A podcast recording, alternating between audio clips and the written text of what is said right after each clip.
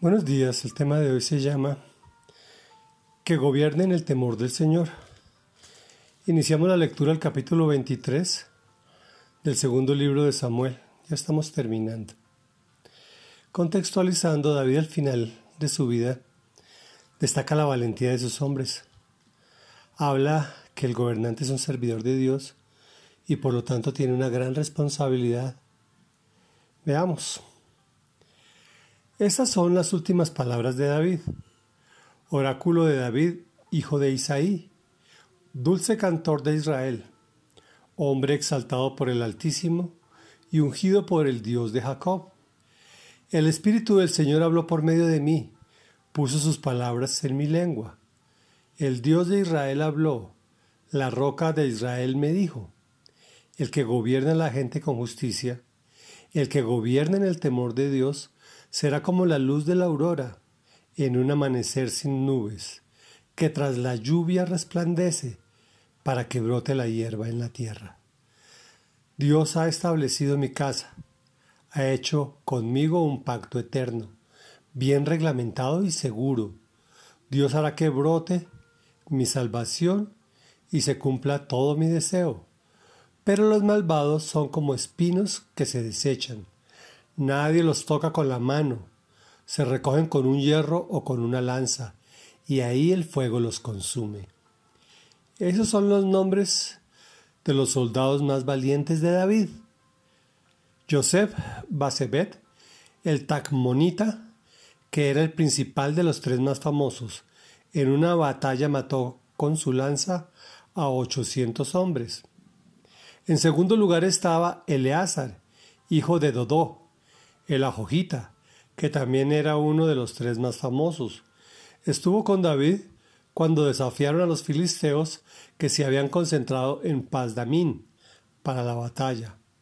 Los israelitas se retiraron, pero Eleazar se mantuvo firme y derrotó a tantos filisteos que por la fatiga la mano se le quedó pegada a la espalda, a la espada.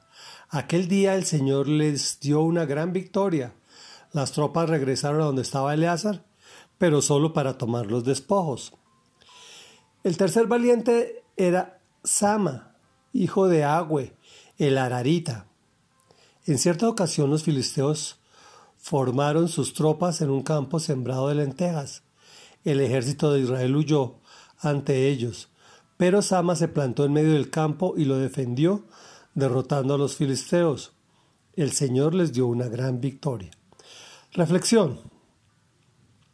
Dios hizo un pacto eterno. Fue precisamente Jesús, pues es la roca. Por medio de él le habló a David. David es uno de los es un antepasado de, de Jesucristo y el Señor se lo prometió cuando le dijo que de su descendencia vendría la salvación. Muchas veces habló a David. En este caso específico habla sobre el gobernante, que si lo hace con justicia es porque gobierna en el temor de Dios y sus resultados saldrán a la luz de la aurora, es decir, diáfanos, y resultados que determinarán el bienestar para el pueblo. Qué triste tener que decir que nunca hemos tenido gobernantes así. Los que más se acercan no dejan de ser idólatras y amadores de sí mismos, por eso el pueblo gime.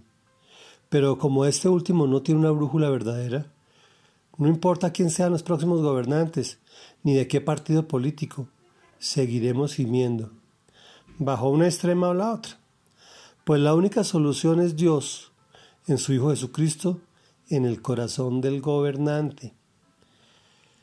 ¿Qué cómo dices esto que eres un fanático? Revisa nuestra historia.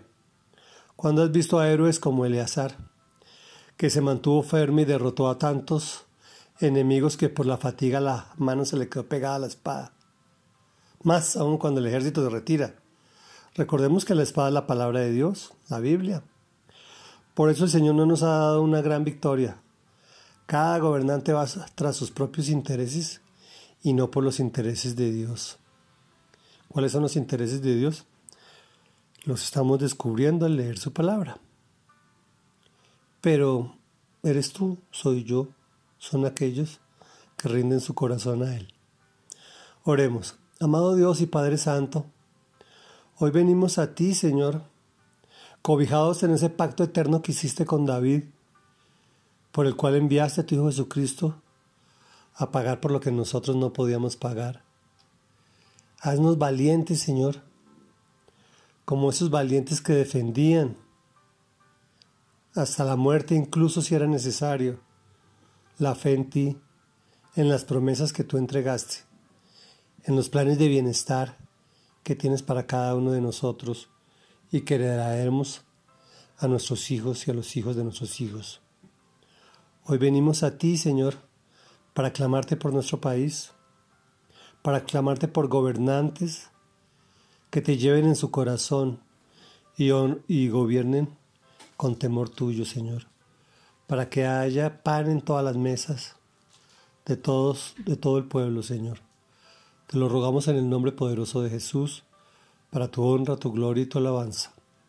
Amén y amén.